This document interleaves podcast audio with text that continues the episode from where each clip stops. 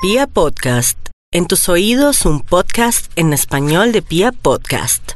¡Estamos embarazados!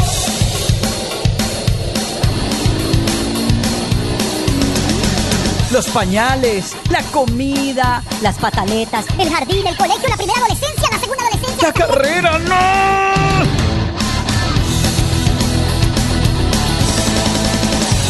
Todo sobre el mundo de nuestros hijos y cómo lo hemos vivido en Descontrol Parental. Porque aunque no tenemos todo bajo control, disfrutamos ser papás.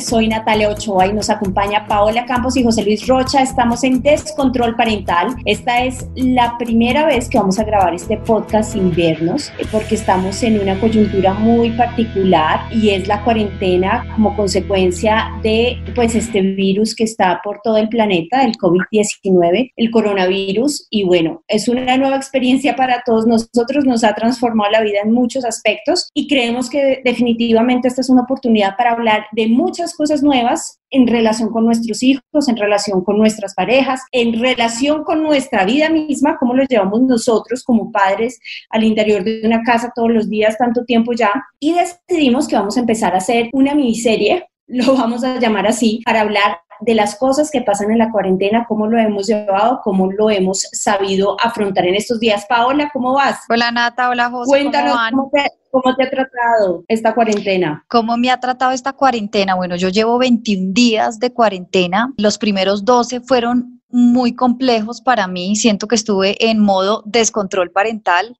porque era adaptarnos a una nueva rutina. El homeschooling me, me ha parecido intenso y al comienzo pues todos estábamos aprendiendo y yo no sabía bien cómo manejarlo porque era una nueva faceta de, pues de, de, de mamá e hijas, ¿no? Una nueva relación que, que iniciaba.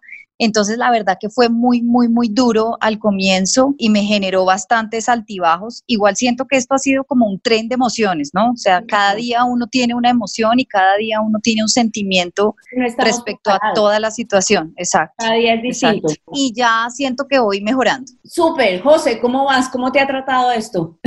Esta Bueno, esto fue, esto fue, como decía Pablo, esto es algo nuevo, una vaina diferente, porque pues Mané y yo, pues los dos trabajamos y como que rotarnos, o sea, tener su espacio para estar en teletrabajo y luego estar el, el tema con los hijos, eh, de explicarles, porque eso sí, el, colegio envió un poco de guías de una vez para como para dos semanas y diariamente uno tenía que enviar como una especie de informe a la profesora para ver cómo, había, cómo se había avanzado en esa guía. Y el jardín igual, pero el jardín era mucho más, más relativo porque adicional de la guía enviaban materiales para que, para que Benjamín jugara y todo eso.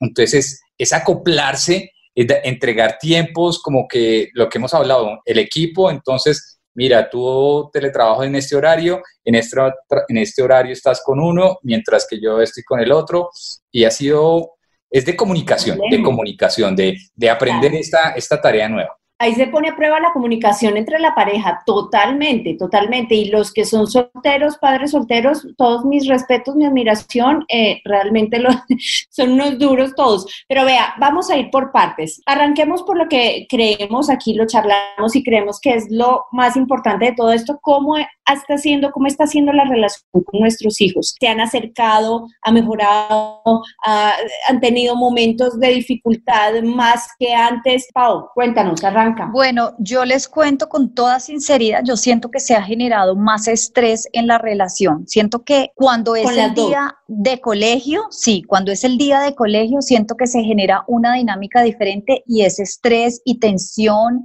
y rutina y siéntese y mire el iPad. Nosotros tenemos una rutina bien intensa con el colegio. Yo tengo las dos, que las dos necesitan asistencia todo el tiempo. Entonces, la verdad que para mí es muy intenso. Yo estoy sola en esto porque Gabriel está con muchísimo trabajo. Entonces, él entra desde temprano a llamadas y yo soy la que estoy como monitoreando. Él por momentos, cuando puede, me ayuda, pero realmente es más mi, mi tarea. Cuando no tenemos actividades del colegio como digamos fin de semana o día que no hay clase, la verdad que está siendo muy productivo, hacemos un montón de cosas que no hacíamos, más juegos, menos electrónico, porque como ahora estamos con tanto electrónico en el día a día, como que el este fin de semana casi ni vimos televisión porque, ah, qué pereza, o sea, mi, mi mamá llamó y ellas ni querían ver el celular porque todo el día se ven con las profesoras, con la terapeuta, con la psicóloga, o sea, es, es muy intenso, entonces la dinámica cambió. El fin de semana, que era cuando veían más televisión, ahora no quieren ver y hacemos otro montón de cosas. El clima ha ayudado también para hacer como más actividades de pronto un poquito en la terraza que yo tengo. Entonces, la verdad que ha cambiado mucho, pero en el día a día con el colegio siento que es más tensión porque ya no es solamente la presión de la mamá, sino ahora soy profesora. Claro, ahora te reconocen en un nuevo rol, profesora, ya no es mamá, sino profesora. y la verdad,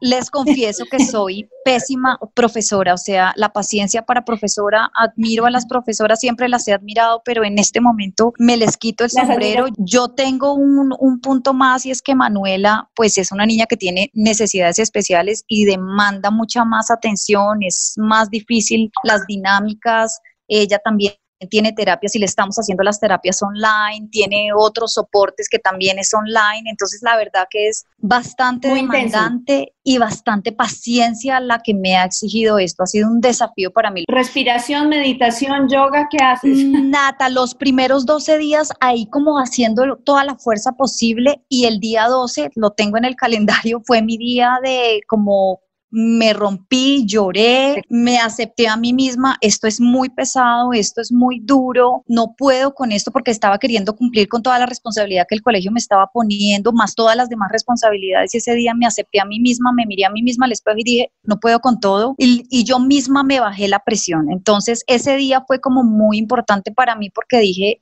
esto va para largo, yo necesito cambiar mi actitud porque estaba como queriendo exigirme de más y exigiéndole mucho a mis hijas. Entonces ese día me calmé, entendí que hago lo que puedo, no soy profesora, ni soy terapeuta, ni soy nada, entonces hago lo que puedo, hago mi mejor esfuerzo, pero no puedo con todo y no importa. Así vamos, al ritmo de mis hijas y a mi ritmo, y realmente eso me ayudó mucho. Y una cosa importante que empecé a sacar es como claro, al estar todo el tiempo en casa, ellas piensan que estoy disponible 100% para ellas. Y tuve que hablar con ellas y crear una dinámica de decirles, mire, mamá necesita momentos y necesito momentos para descansar. Ahí más adelante les voy a dar como unos tips, eh, Pau Tips, eh, que me han funcionado mucho precisamente para bajar el, el, estrés. Me avisas, Nata, cuando quieres que los dé, pero esos tips han sido todo lo que he aplicado y la verdad que me ha funcionado muy bien. Listo, ahora los damos. José, cuéntanos, ¿cómo ha sido la relación, relación con tus hijos en estos días? ¿Se ha fortalecido, se ha debilitado? ¿Qué ha pasado ahí? No, ha sido una nota porque yo no sé si siempre les, en un capítulo, creo que fue en el pasado, yo les decía que para mí la época en que entró Emiliano al colegio me dio muy duro porque él es mi partner, es mi cómplice y aunque Benjamín es es, es, la ternura, el de te amo, el que el bailo abraza. Hemos hecho un, una sinergia muy chévere durante todos estos días porque es muy diferente cuando tú estás de vacaciones, que estás con los niños, pero entonces te sales, vas y haces tus vueltas, aquí es todo el día con ellos, entonces él me involucra en sus juegos, yo le involucro en las cosas que esté haciendo, entonces con Benjamín ha crecido una, una, una amistad muy chévere, algo muy... Una bonita amistad, lindo. Sí, sí, sí, no, ha crecido algo muy chévere. Y, con Emiliano ha pasado algo muy interesante y es que con el tema del colegio, pues uno saca y su, hay gente que le queda más fácil y otros que no, su, su don como de, de catedrático, de profesor, como decía Paola, pues admiramos a los que son profesores porque son los duros, porque uno tiene aquí, a, yo, en mi caso, a dos para explicarles, enseñarles y todo eso. Ellos en los salones tienen a, a 10, 12 niños y, y pues es, eh, guiarlos es, es, complicado. Entonces, sacar ese don que uno tiene esa, ese, es, ha sido muy, muy interesante para mí como persona. Me ha parecido una nota. Bueno, felicitaciones. sí, José, me encanta tu buena vibra. ha crecido una bonita amistad con mis hijos. Me encanta. bueno, yo les quiero contar con Lucas. Em, nosotros somos súper parces, o sea, somos amigos y todo, pero se ha reforzado como esa, ese vínculo. No quiero decir que que no hayamos tenido como más, claro, estamos más tiempo juntos, la situación es tensionante, yo he estado tensa porque pues la, incertidumbre, la expectativa de qué va a pasar, cuándo puedo seguir con mis proyectos personales, porque en mi caso mis proyectos personales se estancaron, se estancaron porque pues no puedo, no puedo hacer muchas cosas, entonces no tengo tiempo y no puedo tener eh, pues la cercanía con ciertas personas para avanzar en cosas. Entonces, pues eh, claro, ahí hay una tensión eh, yo quiero decir, mejor dicho, se ha portado, tiene una inteligencia emocional mucho más alta que la mía, evidentemente. Entonces, cuando me ve en esos momentos como de tensión, de frustración, él se acerca, no quiero que estés triste, ven, ¿qué pasa? es el maduro de la casa. Es increíble, obviamente a veces hace unas pataletas y unas cosas, pero yo digo, Dios mío, es normal. Me pregunta todo el tiempo, ¿cuándo vamos a ir al parque? ¿Cuándo puedo ir a mis, ver a mis amigos? Y siento una frustración en él y su y su resguardo soy yo y su papá. Entonces nos involucra en el juego, quiere que juguemos todo el tiempo con él, quiere que estemos todo el tiempo con él. Entonces, pues obviamente, pues, se, se, me derrite el corazón y a mi esposo también, y pues procuramos estar en sus juegos todo el tiempo. Entonces sí, ha sido una cercanía y ha sido un momento muy eh, no, no es un momento chévere, pero es un momento en el que definitivamente conocemos una nueva faceta de todos los que viven al interior de la casa, cómo manejamos y sorteamos una situación de estas. Entonces, con mi hijo se ha fortalecido la relación y me alegra mucho conocer más como ese lado, esa inteligencia emocional, pues que todavía, a pesar de su, de, su edad, creo que tiene un gran potencial para tener una inteligencia emocional muy, muy chévere, mucha empatía tiene él. Entonces, creo que ha sido bonito como conocer ese lado. Por el otro lado, hay otro, hay otro aspecto que yo quiero que tratemos acá. ¿Cuál, cuál? Ya lo hemos venido abordando acá y es el de las tareas y las rutinas. Ustedes han sido estrictos. Yo, yo les quiero contar rápidamente que yo me eché, pues no me eché a las petacas, pero sí me relajé mucho. La verdad, como Lucas está en jardín, todavía en jardín infantil, yo quiero decir que, mire, con que cuente hasta 10 al final del semestre y los y los eh, y, sepa identificarlos con, con, figuras y todo y lo veamos en el juego, para mí es más que suficiente. Este, yo he sentido, para mí, en mi caso particular, pues que no, eh, él todavía no está, no es tan grande, no está viendo ni física ni química. Es un momento muy, muy extraño, en donde yo no le voy a exigir que crezca eh, intelectualmente en ciertos aspectos. Entonces, ahí yo me relajé. Yo quiero decir que aquí con que mantengamos la paz y la armonía en esta casa, con eso me conformo y, y, vivo bien. Mira que lo que tú haces no es malo, no es malo porque nosotros también lo hicimos, pero no, no, no en el momento, sino después nos dimos que tocaba relajarse, porque como les, les decía antes, el colegio enviaba unas guías y diariamente uno tenía que enviar un informe, pero... Imagínate. Exacto, o sea, nosotros no somos profesores, él está en un ambiente diferente al del salón de clases, entonces está en su casa donde le gusta jugar, donde él descansa, donde él ve televisión, entonces entendimos que no hay que exigirle, o sea que, exacto, relajémonos, relajémonos porque, y este es un consejo para los que nos están oyendo, o sea, no se estresen si él no sacó las guías, si él no hizo el ejercicio, si no terminó el cuento, si no hizo la tarea, porque estás en la casa, estás con sus papás, está con su hermano, está, está jugando, o sea, el ambiente es totalmente diferente, o sea, no nos, no nos estresemos por eso y algo que tú dices es muy cierto, o sea, estamos en una etapa donde son chiquis, no, no estamos esperando a que termine las integrales, donde termine el ejercicio de álgebra, donde haga... ¿Es lo que es integrales? Que es que no me acuerdo. Eso es puro, pura álgebra. yo, me acuerdo de eso, pero porque nunca las pude hacer. Pero me entienden, es relajarse, es, procurar pasar esta época de aislamiento lo más relajado, lo más felices del mundo y que no cuando tú le dices vamos a hacer una guía, vamos a hacer la tarea, vamos a hacer el ejercicio, como que él se estrese y, un niño estresado es muy triste. no es muy feo. Yo me uno al consejo de, de José, eh, yo lo entendí, al comienzo no lo estaba entendiendo, al comienzo estaba queriendo cumplir como con las exigencias del colegio y ahí fue cuando tuve que hacer un alto, yo hablé con el colegio y les dije, miren, definitivamente yo no puedo con todo esto y yo voy a priorizar en mi casa y en mi vida mi salud emocional y mental. Entonces yo quiero informarles que yo no puedo a este ritmo, que yo voy a hacer lo que yo pueda, pero ni yo soy profesora, ni tengo la capacidad para enseñarles, necesito más apoyo de ustedes y el colegio fue muy, muy empático y empezó a darme pues más apoyo y más guías, sobre todo con Manuela, que es un poco diferente, con Gaby es mucho más fácil, pero con Manuela me sentía completamente abrumada y perdida porque no sabía cómo, manejar la situación. Eh, pero cuando tomé la decisión de priorizar nuestra salud emocional y mental, siento que todo cambió. Fue como una decisión, no fue que cambió nada, ni que hice, mejor dicho, simplemente tomé una decisión y ahí empecé a tomarla suave, hacemos lo que podemos. Sí tengo una rutina porque el colegio está muy organizado, tiene horario, tiene encuentros con las profesoras en vivo, entonces yo sí tengo como un horario y ellas saben, se levantan, están tendiendo sus camas, esas cosas han sido chéveres, están un poco más responsables eh, y, más colaboradoras en la casa. Y como ya no es la carrera que la va a dejar el bus, sino pues es un poco más flexible, es, es hasta, ha sido como interesante y me ha gustado eso. Entonces yo sí, la verdad, toda la mañana sí tengo como una rutina, yo les tengo hasta horario de descanso y todo, de van, van al, salen, juegan, hacen cualquier cosita, volvemos a la clase y así, no es que lo siga al pie de la letra, pero eso la verdad me ha ayudado. Mis hijas son muy de rutinas y sobre todo Manuela necesita una rutina porque si no queda muy ansiosa. Entonces para mí la rutina es importante. Eh, obviamente no les exijo que sea al pie de la letra porque pues estamos empezando una nueva vida y cuánto nos tardó a todos construir nuestras rutinas. Y en la tarde la verdad sí lo más libre posible. En la tarde cada cual trata de hacer lo que quiere, juega, jugamos juntas, ellas juegan solas, eh, inventamos cosas, pero la mañana, casi hasta la hora del almuerzo, sí tengo una rutina montadita, que si no se cumple tampoco pasa nada. Pero yo quiero mm, tocar un punto y es, los colegios también se están adaptando a esto. Yo creo que muchos colegios como que dijeron en, al principio, todo tiene que ser igual, tienen que aprender igual lo que aprendían en el colegio y los objetivos que se